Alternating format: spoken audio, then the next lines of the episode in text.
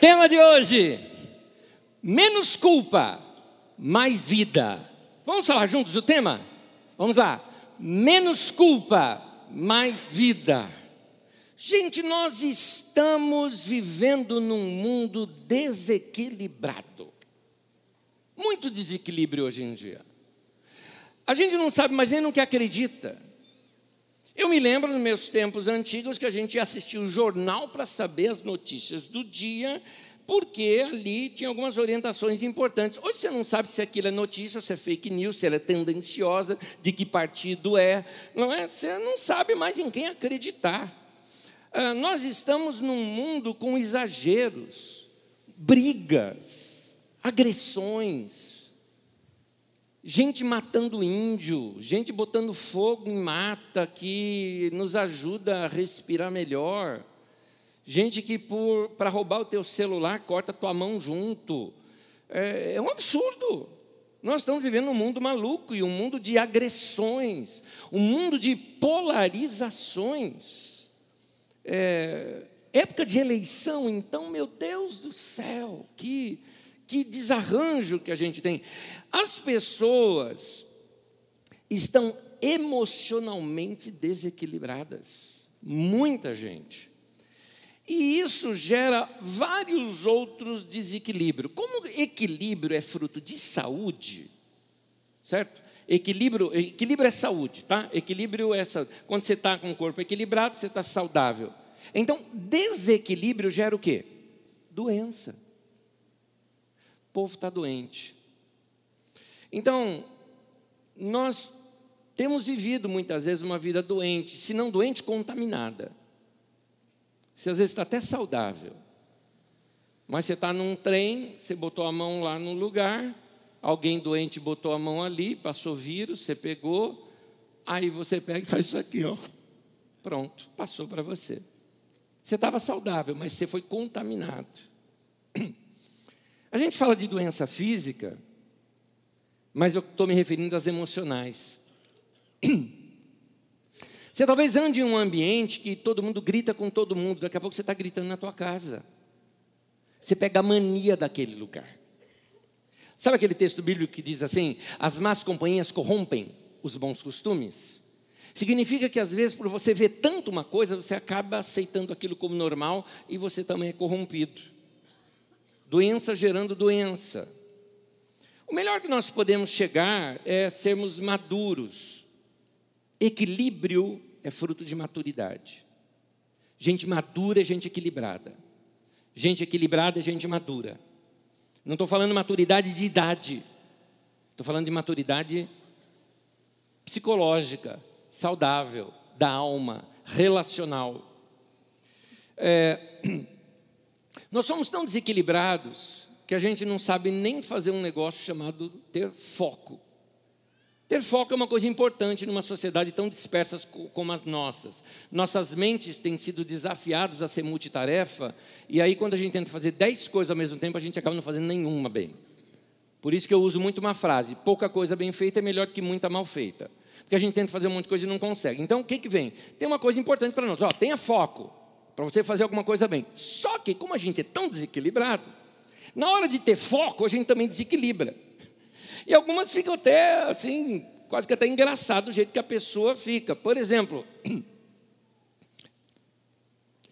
vamos lá. Vamos imaginar uma pessoa que está passando por alguma crise, alguma coisa, seja de saúde ou crise no casamento, uma crise emocional, resolve fazer exercícios físicos e alguém chega assim para a pessoa e fala: foco na vida saudável, foco na sua saúde, vamos cuidar de você. Então ele entra, vai fazer crossfit, né? tem que ser da moda no momento, né? E essa pessoa, ela não percebe, mas ele fica chato. Você já percebeu ou não? E eu estou falando com você também, que talvez esteja fazendo essas coisas. Toma cuidado se você não fica chato. É, é, porque às vezes a pessoa vai mudar e ela quer mudar também o hábito alimentar. Ela tinha um hábito alimentar legal. Eu sou a favor de você mudar o hábito alimentar. Eu acho ótimo que você faça exercício físico. Mas eu acho horrível se você vira um pregador dessas coisas. Um evangelista disso. Já viu isso? Tem gente assim. Assim, eu não sou contra, eu acho legal gente que, por exemplo, é, consegue é, ter um, uma, uma dieta bem saudável. Sabe aquelas dietas assim que você não sabe nem o que é aquilo? A, a, a, pessoa faz, você come castanha com não sei o quê, com, tem uns nomes que você tem que procurar para saber o que, que é. Eu acho legal esse pessoal. Eu acho legal porque isso é saúde, é verdade. É muito bom. Mas o ruim é quando essa pessoa se torna um evangelista, ele vira assim, um testemunha de Jeová vegano. Entendeu? Você vai comer com a pessoa, você pega teu bifão ali, você está cortando teu bife e a pessoa fala, tadinha dessa vaca.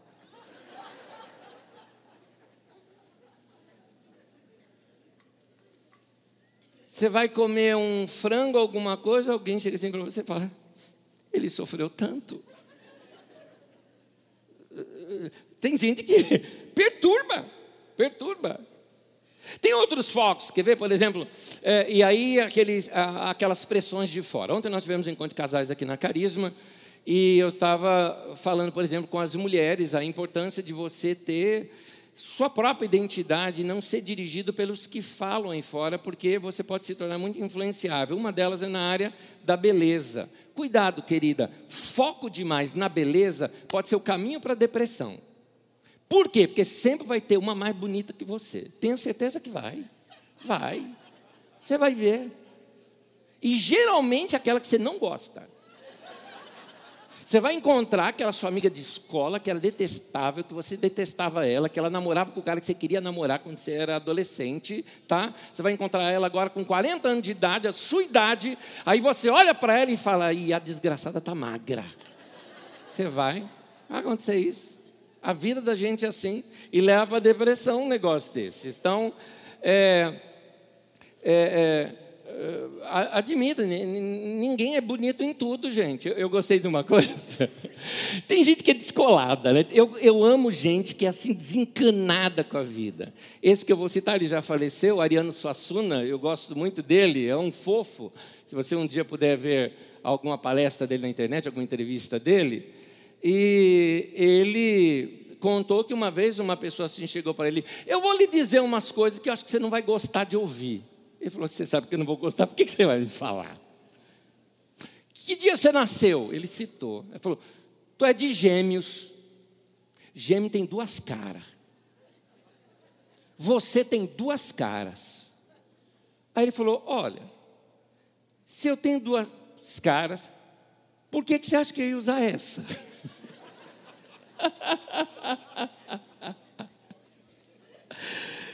Gente, é, aí a pessoa, por exemplo, fala: não, não, é, é, negócio de beleza, né? Não pode, não pode tomar sol. Eu concordo, o sol faz mal para a pele, tem tudo isso. Mas a pessoa fica tão enclausurada que não pode tomar sol que você se esquece que você precisa de pelo menos 10 minutos de sol por dia para produzir vitamina D no seu corpo. Sabe o que a vitamina D faz? ajuda você no sono e algumas coisas ajuda até a combater essas áreas de depressão. Ela, produz, ela ajuda a produzir hormônios no nosso, no nosso corpo que nos ajuda naquela sensação de bem-estar. Você nunca percebeu que todo mundo que está na praia está feliz? Por que, que você acha? Você não sente bem quando você está na praia? Porque é, é, consequência do sol. Tá, ah, Nésio, mas o sol dá mancha na pele. Você quer ficar feio ou saudável? É, é aliás, bonito ou saudável? Porque às vezes as duas coisas não dá. Tem coisa que a gente está querendo fazer que não dá, não dá. As duas coisas juntas não entra, entendeu? Por exemplo, homem bonito e inteligente. Minha querida, não dá. Ou é uma coisa ou outra. Não dá, não dá. Você tem que decidir o que, que você quer. Entendeu? Tudo que é foco demais pode estragar. Foco nos estudos, está certo? Claro que está, você está estudando, você tem prova, você vai fazer vestibular, estuda bastante. Só que o foco demais você pode exagerar, sabe fazendo o quê? Não dormindo. Agora, o que você talvez não saiba é que a sua memória trabalha melhor quando você dorme bem. E se você não dorme bem, você esquece até palavras. Eu tive uma situação que eu precisei dormir tarde, acordar. Isso aconteceu semana passada, tá? Exatamente domingo passado. Sábado para domingo, eu dormi quatro horas só. Domingo de manhã, eu estava conversando com o irmão, eu esqueci a palavra panela. Como é que alguém esquece panela antes do almoço? Né? Mas eu esqueci a palavra. Se fosse uma prova, eu que assim, eu estava, usei a, a como é que chama aquele negócio com cabo assim, que tem um negócio assim que põe no fogo? Aquele que você faz miojo. Panela, falei, isso. Então, vê que né, as pessoas esquecem, porque não dorme, não dorme bem. É, então, ele focou tanto no estudo, tanto no estudo, passou a noite acordado estudando, vai fazer prova no dia, não lembra de nada do que ele estudou. Então, toma cuidado com o desequilíbrio. O desequilíbrio nos adoece. E aí vem o perigo. E acabamos por descontar a nossa frustração nos outros que estão por perto. Hum, aí é um problema. O problema é porque o mau humor a gente desconta em quem está perto. O problema é que quando nós estamos frustrados com algo, a gente desconta em quem está perto, e quem está perto normalmente são as pessoas que nós mais amamos. E nós acabamos, você está frustrado, você está com um problema, e você culpa quem está perto de você por você estar frustrado pela sua própria infelicidade. A pessoa não está bem consigo e desconta nos outros. Pouco tempo atrás, quando eu falei sobre crítica, são uns três domingos atrás, mais ou menos, ou quatro, não me lembro. não me lembro. Gente, eu, eu, tenho, eu tenho liberdade de não me lembrar, afinal de contas, meu nome é quase amnésio, né? Então, por favor. É, então, ah, o que, que eu estava falando? Deixa eu ver aqui. ok. Eu esqueci o que eu ia falar, estou sendo sincero com você. Mas vamos lá. Então você acaba é, é, descontando na outra pessoa quando você, quando você não se lembra, quando você não está bem consigo. E, e, isso é um problema, porque ah, ah, nos nossos relacionamentos a gente acaba ferindo as pessoas sem mesmo perceber que nós estamos ainda aumentando o buraco que a gente está. Ah, tem um texto na Bíblia Sagrada, em Gênesis 4, 23, que mostra um cara azedo. Não tem outra palavra, ele é um idiota, tá? mas ele é azedo, ele é de mal com a vida, ele é de mal consigo. Mas olha o extremo que ele faz. O que a Bíblia quer mostrar para isso eh, aqui é que ele é um descendente de Caim, portanto, é um homem que se afasta de Deus, fica desse jeito. É aqui que está dizendo o texto. Gênesis 4, 24 diz assim: Disse Lameque às suas mulheres, Ada e Zilá: Ouçam-me, mulheres de Lameque, escutem as minhas palavras. Eu matei um homem porque me feriu e um menino, porque me machucou. Esse cara é doente. Esse cara é tóxico. Então, se nós não tomarmos cuidados, talvez a gente não chegue num extremo desse. Mas nós vamos começar a nos tornar aquela pessoa que sempre culpa o outro por algo. A pessoa tem uma infelicidade, por exemplo, no trabalho e desconta no marido em casa ou na mulher em casa. Agora que eu me lembrei do que eu estava falando hora que eu esqueci. Deixa eu falar logo antes que eu esqueça de novo. Quando eu falei aqui alguns domingos atrás sobre críticas, eu disse uma coisa para vocês. Algumas críticas que você tem que aprender a receber crítica, porque algumas críticas que alguém te faz não tem a ver com você, tem a ver com ela.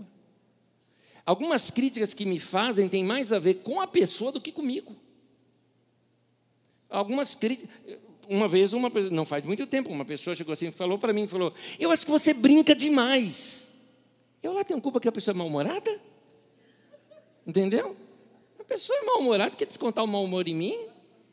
Ué, muda de canal. Não é verdade?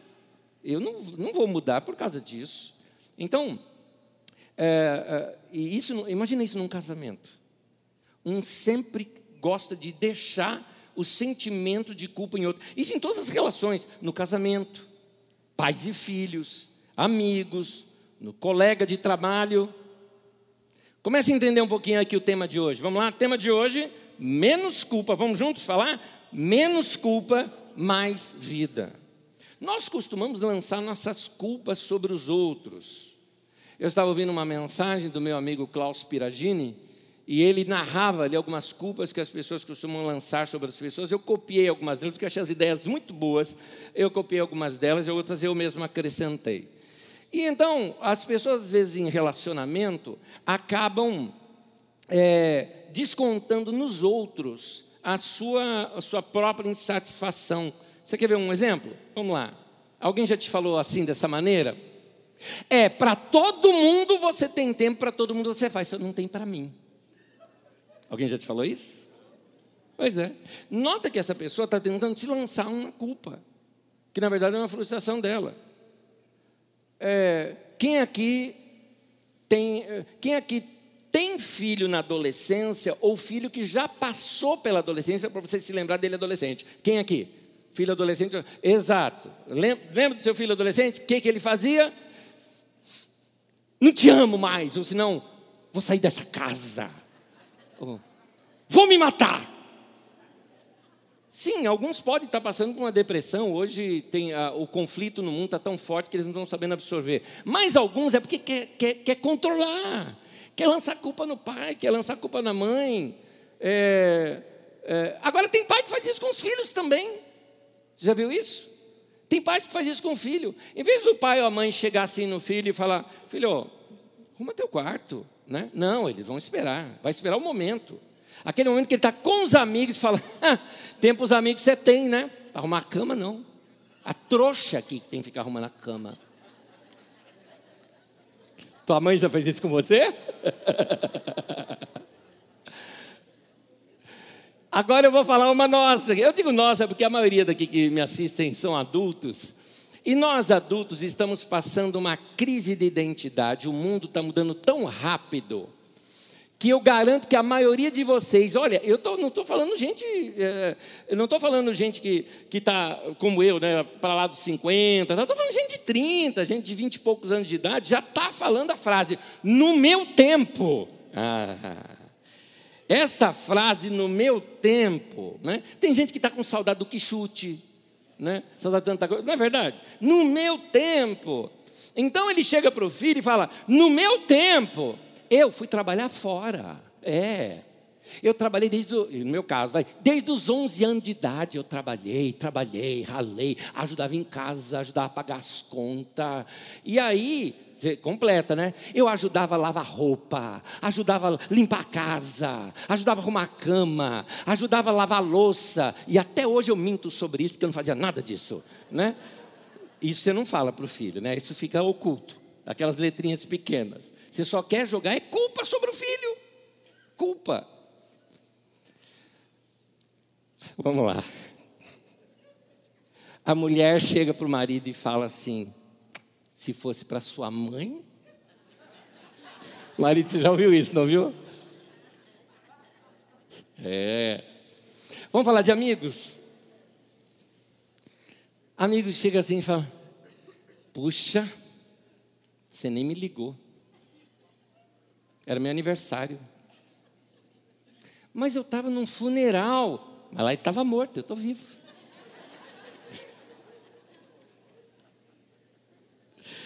Ai, meu Deus. Gente que é saudável. Eu estou te falando isso, mas talvez você, eu estou falando se você não joga essa culpa nos outros. E joga às vezes inconscientemente. Uma pessoa uma vez me impressionou na minha vida. Ela me impressionou que eu vou citar isso até hoje. Olha que eu tinha ali meus, sei lá, 16, 15 anos de idade, e até hoje eu ainda carrego na lembrança a, a, a genialidade daquela mulher. Eu tinha uma tia, avó, irmã da minha avó, ela era uma lady, ela era uma mulher inteligentíssima, uma pessoa fantástica. A gente a chamava de tia santa. O, o apelido dela. Mulher santa, que é o apelido dela era santa. E eu uma vez fui visitá-la. E cá entre nós, adolescente, lembrar de visitar vovó, tia, avó, lembra nada. Adolescente vai viver a sua vida. E na casa de velho ele não vai, né?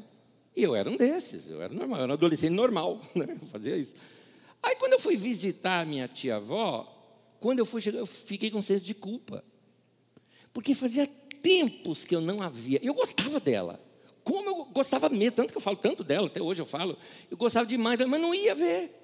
Então eu imaginava chegar lá e ouvir o quê? Aquele sermão de sempre. É, os velhos nunca têm mais chance nessa vida, ninguém gosta mesmo, né? Fica abandonado, você nunca vem ver, você nunca tem tempo para mim. Eu imaginava isso. E eu estava preparado para receber, assim, é merecido, você merece isso mesmo, que eu fazia meses que eu não ia vê-la. E meu pai, muito gentleman que ele era, sempre ia visitá-la, levava alguma coisa, conversava com ela, via se tinha alguma necessidade. Meu pai era um cara fantástico nesse sentido. E eu não era esse cara fantástico. Meu pai era, eu não. E aí eu tinha que aprender isso, mas já fui com culpa. Quando eu fui vê-la, tia, tudo bem? Eu estava sem graça, confesso, eu estava sem graça.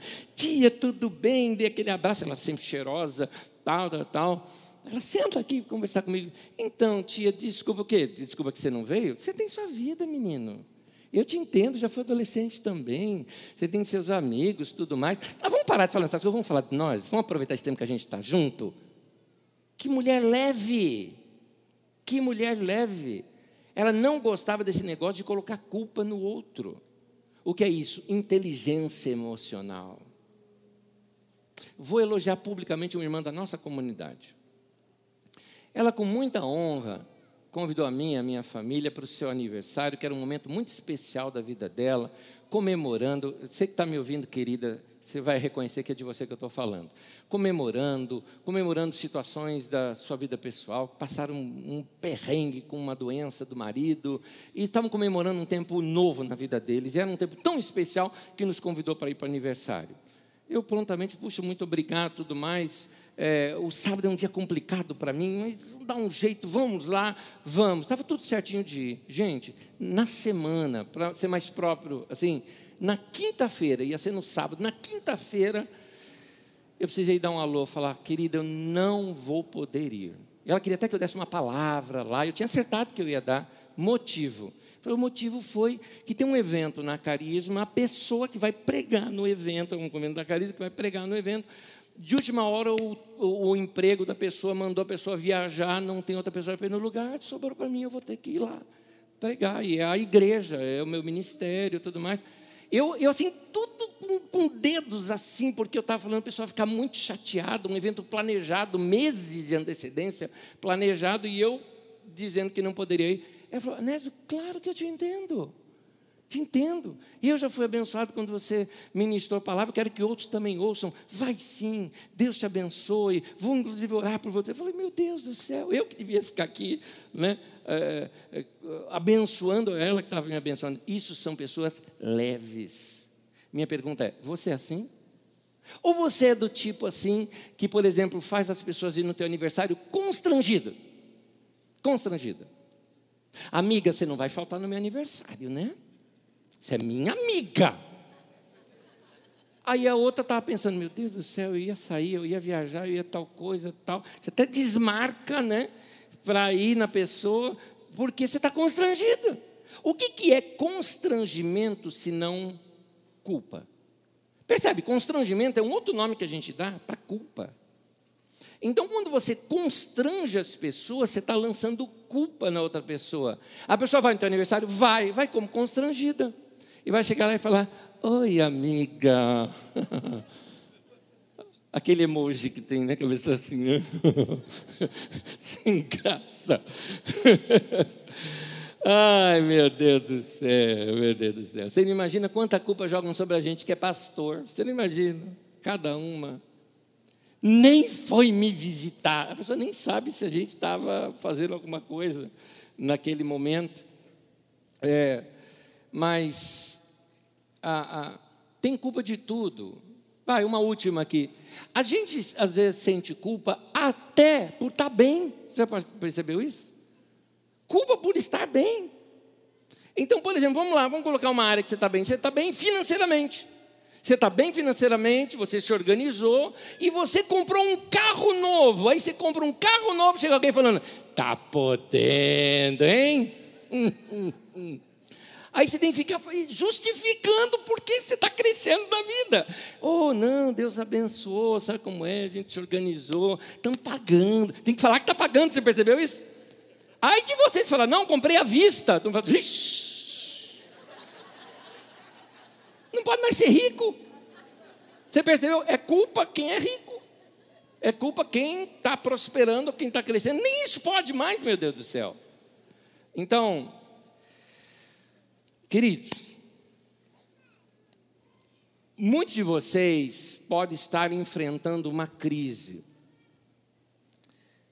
E a crise pode ser de você não se sentir mais conectado com seus filhos, com sua esposa, com seu marido, ou com seus amigos, eh, até com seus pais. E porque você azedou o relacionamento. Porque a maneira como você fala sufoca outra pessoa. Toma cuidado disso. Toma cuidado. Um relacionamento não pode ser sufocante. Algumas coisas que são muito chatas em relacionamento. De vez em quando a gente pode cobrar uma coisa do outro? Pode. Com elegância, sem culpa, dá para cobrar. Dá, claro que dá. É, tem maneiras e maneiras de você tratar uma situação. Mas cobrança demais ninguém aguenta. Crítica demais ninguém aguenta. E culpa demais ninguém aguenta. Aí a pessoa vai se fechando com você. E você começa a ficar assim, puxa, a pessoa, ninguém me ama. Você se tornou detestável. Acorda. Reverte a situação. Procura entrar dentro desse seu mundo e tirar esses azedumes lá de dentro, porque isso já está cheirando mal. Nós estamos tornando a vida das pessoas mais pesadas quando nós colocamos sobre ela, além do peso que elas já carregam, todos nós temos as nossas culpas pessoais. Então, além das culpas pessoais que a pessoa já tem, colocamos as nossas também, nossas culpas, nosso mau humor, nossa insatisfação sobre a vida da pessoa. Ninguém aguenta, a pessoa ria. Não dá. Há uma história na Bíblia de um homem que se sentia. Ele tinha culpa. E um detalhe, ele tinha culpa porque ele era culpado. Ele era bicho ruim. E ele sabia que era. Agora, houve um momento da vida dele em que tentaram lançar ainda mais culpa ainda sobre ele. E Jesus o defende. Vamos estudar essa história para a gente entender um pouquinho melhor como deve, como a gente tem que imitar Jesus. É isso que eu quero chamar a sua atenção. O texto é um pouquinho longo, são dez versículos, acompanhe comigo. Em Lucas, no capítulo 19, nós vamos ver a vida de Zaqueu. Vamos lá. No versículo 1 em diante, começa assim: Jesus entrou em Jericó e atravessava a cidade. Havia ali um homem rico chamado Zaqueu, chefe dos publicanos. Ele queria ver quem era Jesus, mas sendo de pequena estatura, não conseguia por causa da multidão. Assim correu adiante, subiu numa figueira brava para vê-lo, pois Jesus ia passar por ali. Quando Jesus chegou àquele lugar, olhou para cima e lhe disse: Zaqueu, desça depressa, quero ficar em sua casa hoje. Então ele desceu rapidamente e o recebeu com alegria. Todo o povo viu isso e começou a se queixar. Ele se hospedou na casa de um pecador. Estamos falando de Jesus agora. Mas Zaqueu levantou-se e disse ao Senhor: Olha, Senhor, isso já acontece lá na casa do Zaqueu. O texto pula o momento. Olha, Senhor, estou dando metade dos meus bens aos pobres. E se de alguém extorquir alguma coisa, devolverei quatro vezes mais. Jesus lhe disse: Hoje houve salvação nessa casa, porque este homem também é filho de Abraão. Pois o filho do homem veio buscar e salvar o que estava perdido. Para a gente entender melhor o texto, eu preciso ampliá-lo e explicar alguns detalhes dessa leitura. A Bíblia fala Bom, começa o texto mostrando Jesus atravessando Jericó e indo. Jesus estava, aquela era a época da Páscoa. Jesus estava indo na direção de Jerusalém. Entra pela cidade de Jericó e o povo o recebe com procissão, como se ele fosse o grande rei, era o que dizia, Jesus, filho de Davi. Então ele era descendente de Davi, descendente do rei, descendente de um rei que era guerreiro. Para eles, eles iam. Páscoa era época de libertação, lembrava a libertação do povo do Egito. O que, que eles estavam imaginando? Jesus é o cara que vai unir essa nação e vai lutar contra Roma e vai nos libertar de Roma, porque a gente não aguenta mais pagar impostos para Roma, não aguenta mais ficar eh, submisso a Roma, não aguentamos mais isso. E o povo faz aquela festa. E seria uma honra para eles terem hospedado Jesus na sua cidade. Só que Jesus está já saindo da cidade e começa certa frustração no povo que Jesus não ia ficar ali. Zaqueu era um coletor de impostos. Olha o que eu já lhes falei, como o povo já queria libertação. E Zaqueu era um coletor de impostos. O publicano é alguém que é uma espécie de um empresário, o publicano. Ele é, tem uma empresa que serve a Roma. Então ele coletava os impostos e Roma não estava nem aí o quanto que ele coletava. O importante é o quanto que Roma queria que ele lhes pagasse. Roma fala assim: eu quero tanto por cabeça ou por ganho, tal, tal. Ele dava para eles. Só que o quanto que ele ia cobrar do povo, Roma não estava nem aí, contanto que me pague, não tem problema. Esses caras cobravam muito, abusavam. Quando eles iam cobrar impostos, iam com dois soldados romanos ou mais. Então eu chegava num comércio, você vai me pagar tanto, cara, não, se vira, se não for, já vai preso agora. Então, ele era um homem detestável. Porque ele era judeu, trabalhando para o time opressor, né, para a nação opressora, cobrava a mais, era rico e todo mundo sabia que ele se enriqueceu às custas do povo, o pessoal sabia disso. Então, uh, uh, ele era talvez, certamente um dos homens mais odiados da cidade. Esse era o Zaqueu. Agora, Zaqueu tinha esse problema com a multidão. Diz no texto que ele queria ver Jesus, como ele era baixinho, e, e o outro problema dele é que ele era odiado. Ele era odiado pela, aquela, por aquela multidão, então, gente assim tem que vigiar suas costas. Porque se Zaqueu entrasse no meio da multidão e alguém localizasse ele, falou: é minha chance. Entenda-me aqui o que eu vou falar. Certamente alguém chegaria com uma faca, entra por trás no homem, mata, grito abafado no meio de toda a multidão, um alvoroço, ninguém ia notar, daqui a pouco só notaria um corpo estendido no chão. Então, Zaqueu querendo ver Jesus, o que ele faz? Ele corre, coisa que homem não faz no Oriente Médio, que é indigno para ver um homem correndo. E outra coisa que não, não choca a nossa cultura, mas homem não sobe em árvore no Oriente Médio. É, in, é indecente um homem subir numa árvore. É uma coisa deles lá. Isso, inclusive, até hoje, tá? Não sobe. É, é indecente, é coisa de moleque. E o Zaqueu subiu numa árvore. Mas que árvore é essa? Era o sicômoro. Diferente que algumas pessoas já me falaram, quando era criança, falavam, ah, sicômoro era espinheiro. Que espinheiro? Não tem nada a ver, figueira brava. É uma árvore que ela tem galhos baixos e depois ela vai subindo, galhos fortes, que fácil de você escalá-la, só que ela é bem frondosa e com muitas folhas largas, de modo que você consegue se esconder ali. Era por isso que Zaqueu subiu numa. Ele queria ficar escondido da multidão e ver Jesus. E ao mesmo tempo num lugar seguro, porque senão alguém o atacava. Agora, você percebe no texto que o texto é muito sucinto, né? E nesse uh, texto sucinto, Jesus chega no local, diz que Jesus olha e chama Zaqueu, desce depressa, eu vou pousar na sua casa. Para e pensa. Como é que Jesus, que nunca tinha passado naquela cidade, sabia que aquele homem chamava Zaqueu? Jesus provavelmente ficou sabendo naquele momento. Agora vem aqui a minha imaginação do momento. Se Zaqueu era um homem detestável e aquela multidão passou exatamente por ali onde ele estava, se alguém o reconheceu, não tenha dúvida que alguém começou a xingar esse tal de Zaqueu. Aliás, ele estava em multidão. Quando você está em multidão, você tem força. Todo mundo detestava o cara. Esse era o momento. E se alguém queria xingar o cara, agora é o momento, porque fora daquele momento, ele ia estar com um guarda romano do lado dele e você ia preso.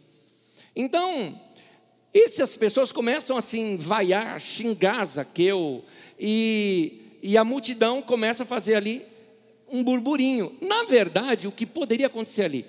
Era época de Páscoa. Páscoa lembra libertação.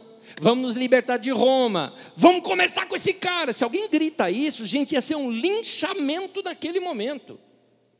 É claro, Jesus está ali, o que, que eles estavam esperando? Esse é o nosso libertador, então esse cara vai falar alguma coisa para o Zaqueu, a gente vai linchar o Zaqueu pelo nosso mestre. Jesus salvou Zaqueu de ser linchado. Quando Jesus trouxe a culpa de Zaqueu para si. Jesus olha para aquele homem, se compadece dele, e Jesus fala: Zaqueu! E todo mundo, é agora. Tem espaço lá na tua casa? Eu vou dormir lá. Aí a multidão começou a jogar culpa em Jesus. Quem é esse cara? Vai dormir na casa de um pecador vai comer na casa de um pecador, que isso era um escândalo para eles. E Jesus toma para si aquilo. A cena continua já na casa do Zaqueu. Você imagina esse Zaqueu que foi para casa, preparou um jantar, vai receber Jesus. Há uma cerimônia que o dono da casa se levanta e dá boas-vindas e tudo mais. Certamente esse homem antes foi para o banho. Ele deve estar pensando: esse homem salvou a minha vida hoje constrangido com esse amor de Jesus que arriscou a vida dele por causa de Zaqueu? O Zaqueu, então, constrangido, chocado com esse amor de Jesus, ele entende: fui eu que provoquei tudo isso. O erro era meu. Então, ah, Zaqueu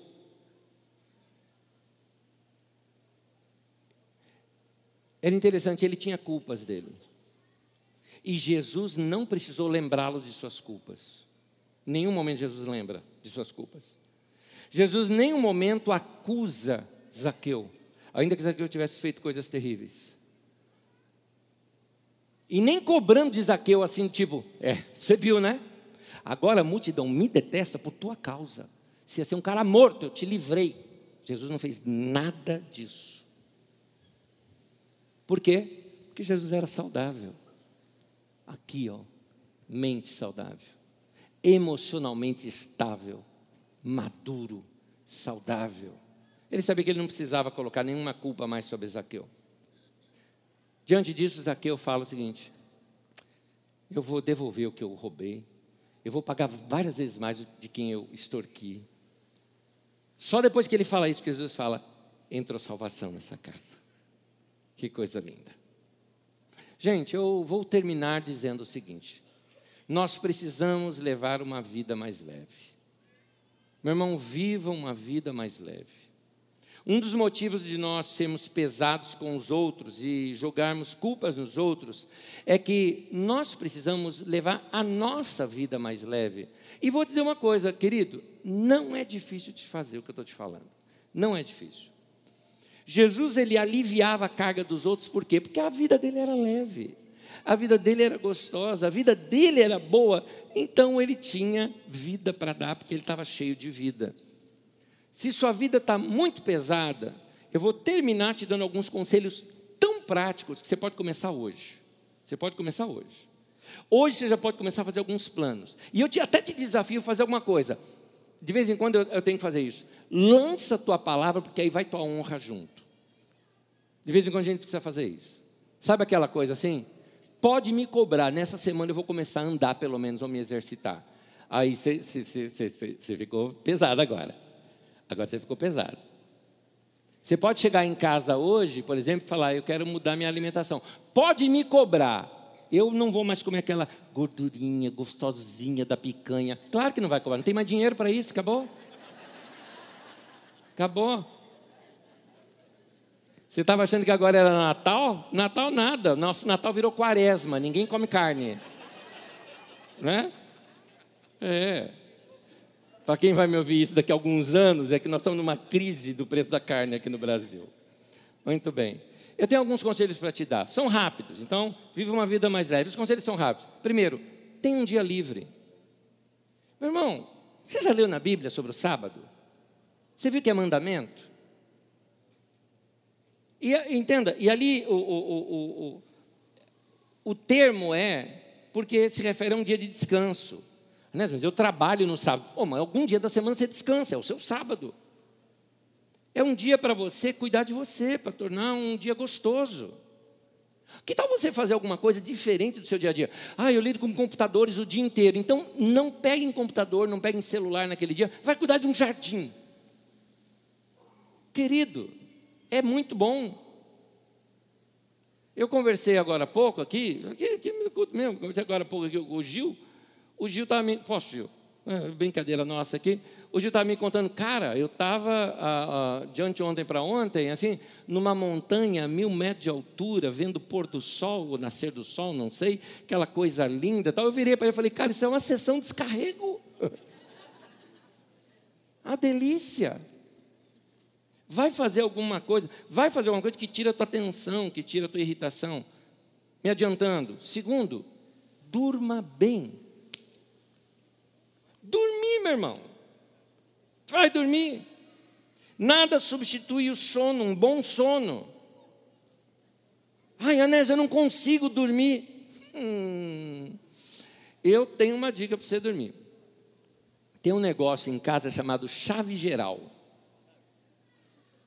e outro botão chamado power, que se você apertar muito ele, ele desliga o seu celular.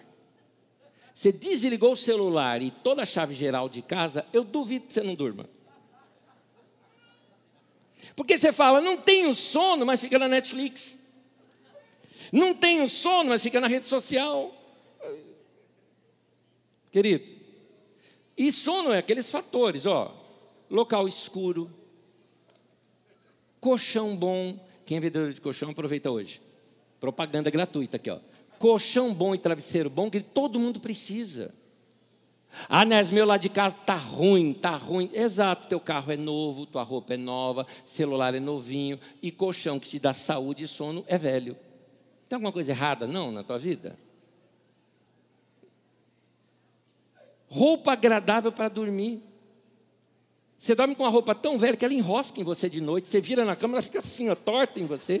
Por quê? Porque não é nem pijama. Você pegou a roupa. Ah, para. E mais uma dica que as mulheres agradecem: banho. É legal. É legal. Então, deita relaxado, vai ter um bom sono, vai te fazer bem. Terceiro, se alimente melhor. Alimentar melhor não significa comer mais ou comer menos mas comer adequadamente. É isso.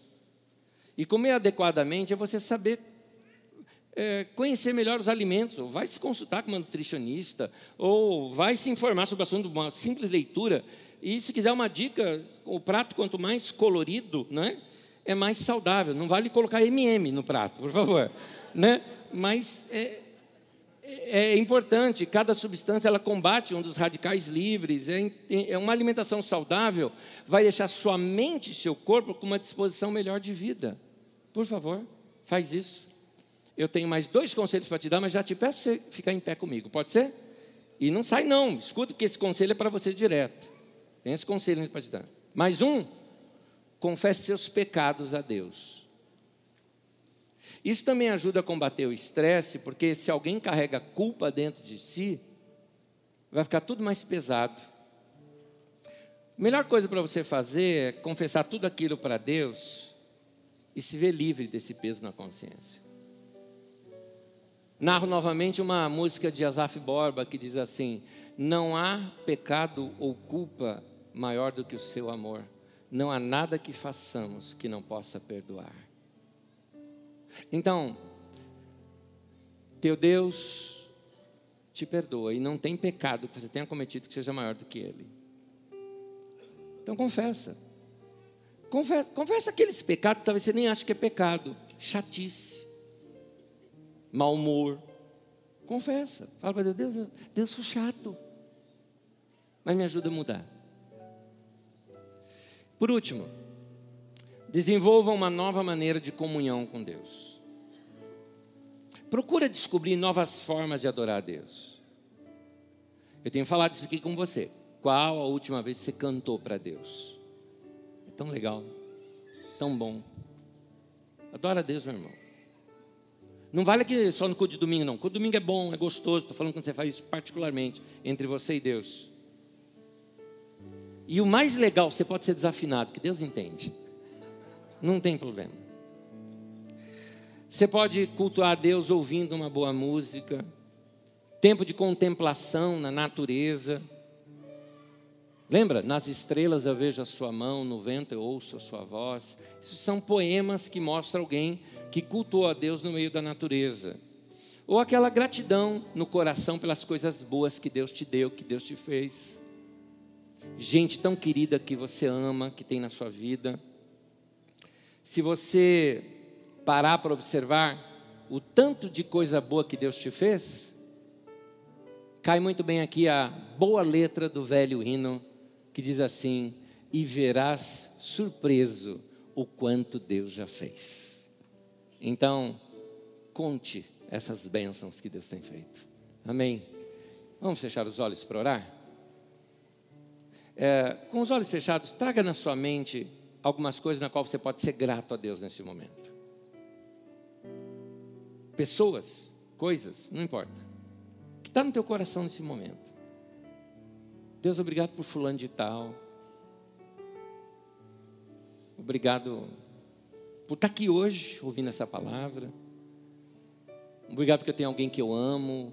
Obrigado porque eu tenho família. Obrigado porque eu tenho alguém que me ama. Obrigado pelas minhas conquistas.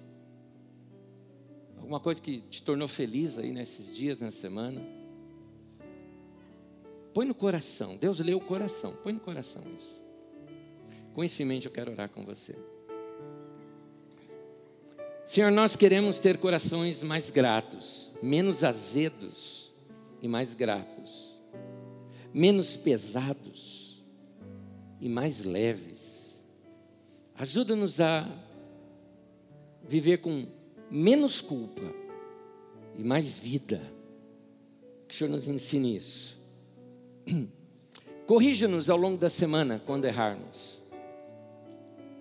Corrija-nos para que nós possamos produzir mais vida nas pessoas ao nosso lado e aliviar as culpas dessas pessoas. Ajuda-nos a crescer, a sermos maduros, equilibrados e saudáveis. Nós te pedimos esse auxílio. Eu sei que teu Espírito Santo está em nós e ele nos guiará em todo bom caminho e vai nos lembrar das palavras que o Senhor tem nos ensinado. Portanto, desde agora, nós te agradecemos por essa semana que vai ser diferente na nossa vida.